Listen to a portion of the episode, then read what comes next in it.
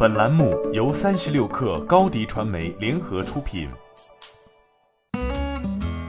本文来自三十六克作者袁自来。戴森在美发造型器之路上越走越远了。三月十日，戴森在线上举行发布会，推出了戴森 Crow 美发直发器，售价四百九十九美元，约合三千四百七十元人民币。这是继吹风机和卷发棒后，戴森推出的第三款美发产品。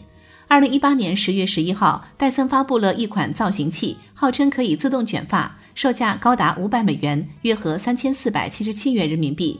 有七个配件的完整套装为五百五十美元，而在国内天猫的售价则是三千六百九十元。如此高价没有降低大家的热情，在天猫和京东发售后，这款产品连续几天都是秒空。这次的直发棒价格和卷发棒相当，和当时能自动卷发的卖点类似。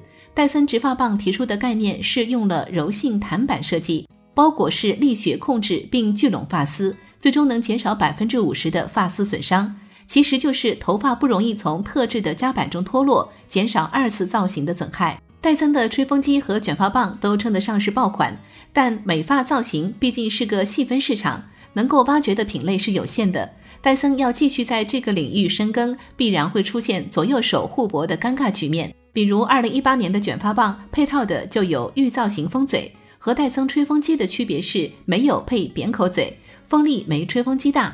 配件中还包含了一把直发梳，多少能够起到直发的效果。事实上，早在二零零六年，戴森就以干手机进入国内市场，但铩羽而归。